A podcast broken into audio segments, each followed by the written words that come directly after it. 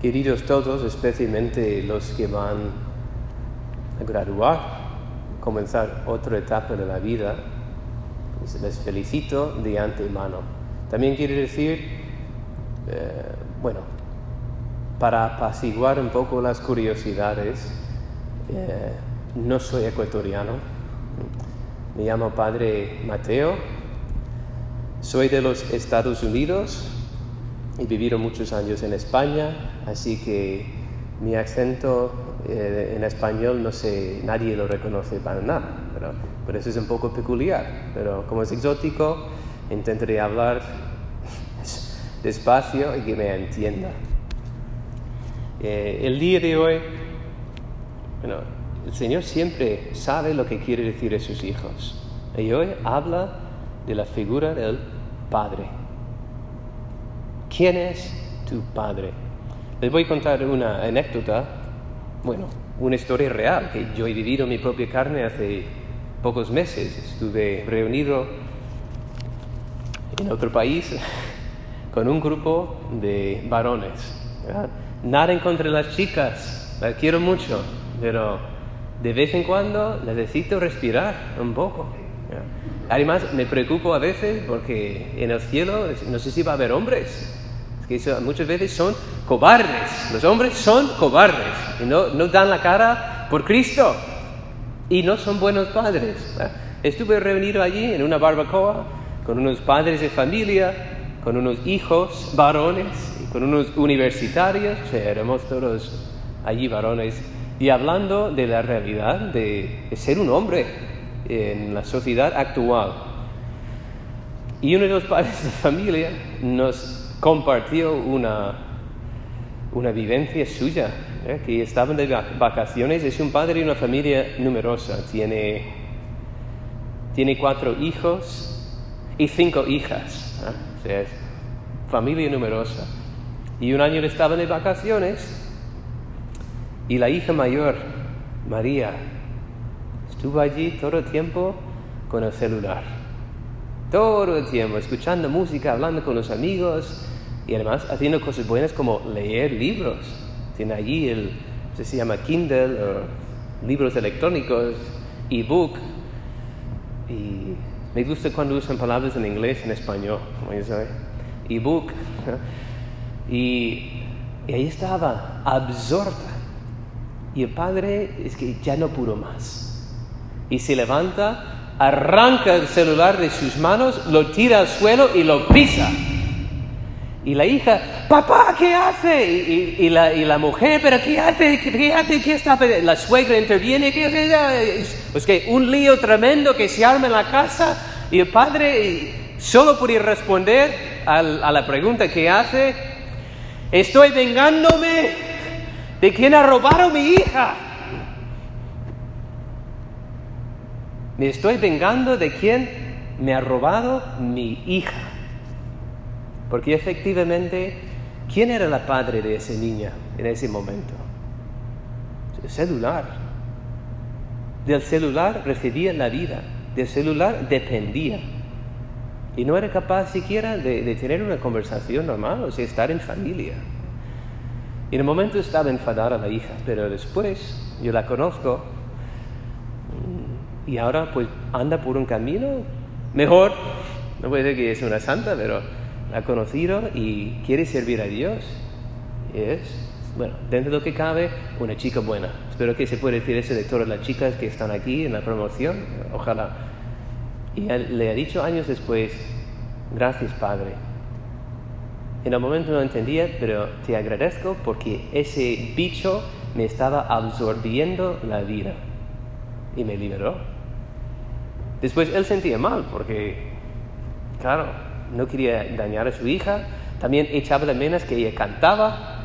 Es que él mismo también lamentaba un poco haber roto el celular. Y unos años después le compró uno nuevo. Pero ya corregido la situación. ¿Y por qué digo estas cosas? Porque el Padre siempre está presente. Siempre. Pero Jesucristo nos avisa. No llames a ninguno en esta tierra tu Padre ninguno. Y no voy a entrar aquí con esas tonterías de que llamamos a sacerdotes padres y llamamos a nuestros padres padres, que no vamos a ser tontos. Entendamos lo que quiere decir Jesucristo. ¿De quién recibimos la vida? ¿De quién dependemos día tras día para vivir? O ¿quién es sin el cual yo no puedo vivir? Y Jesucristo responde, solo Dios. Solo Dios es el guía de tu vida. Solo Jesucristo es tu maestro. Y ahora comenzar una nueva época de sus vidas. Es el paso grande, de pasar de, colegio, instituto, hacia, hacia, la universidad normalmente. Es, es básicamente lanzarse al mundo. Y el mundo está ahí esperando. Y el mundo, como padre, con todos sus padres, están ahí esperando para abrazarles y reclamarles para sí para que sean míos y para que abandonen su Padre Dios. Y es la gran tragedia de gran cantidad de jóvenes que entran en la universidad y se entregan en brazos de un padre falso, sucedáneo y malvado, que al final es el, diablo. hay muchos diablos por allí flotando y cada uno presenta como el padre bueno que quiere que, que tú seas feliz Ah, venga, yo te abrazo, abrace, Y es una mentira, es una mentira. Y apartarse de Dios es la decisión más dolorosa y más penosa que jamás podemos hacer en la vida. ¿Quién es tu padre? Yo me acuerdo cuando era joven, yo, tengo, yo soy sacerdote ahora, pero no he sido siempre sacerdote. Y tengo otros amigos sacerdotes que no han sido siempre sacerdotes. Y tenía uno que decía, ¿quién es mi padre? Tupac, Tupac Shakur no sé si lo conocen, el rapista de Estados Unidos. Tío, o sea, uno de los años 90 de rap, como se dice, hardcore. O sea, era un hombre violento y que, mira, hasta el día de hoy, él y otros escucho aquí en este país. O sea, es un hombre malo. Le mataron. Era un gángster. Y le mataron. Y ese era mi padre. Mi padre no era él.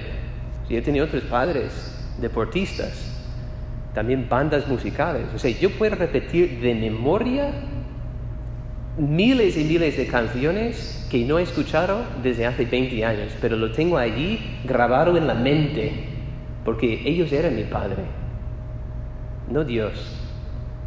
Y ese es el problema, porque ustedes también, seguro, así pueden repetir de memoria en dos segundos las, letras de cualquier canción que, anda por allí ahora mismo, pero duro de que todos pueden repetir de memoria en dos segundos los diez mandamientos, las ocho bienaventuranzas, la ley de nuestro Dios.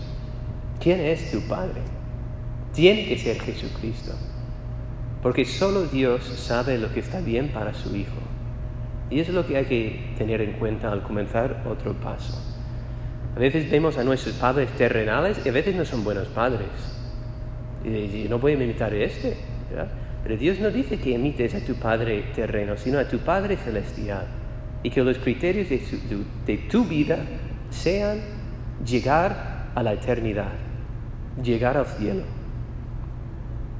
¿Hay que vivir los mandamientos? Claro que sí, porque son las únicas cosas que nos apartan de Dios. Yo no puedo ir a andar por allí con el corazón lleno de rencores y de rabias de impurezas y lujurias, de envidias, de robos, de engaños y mentiras.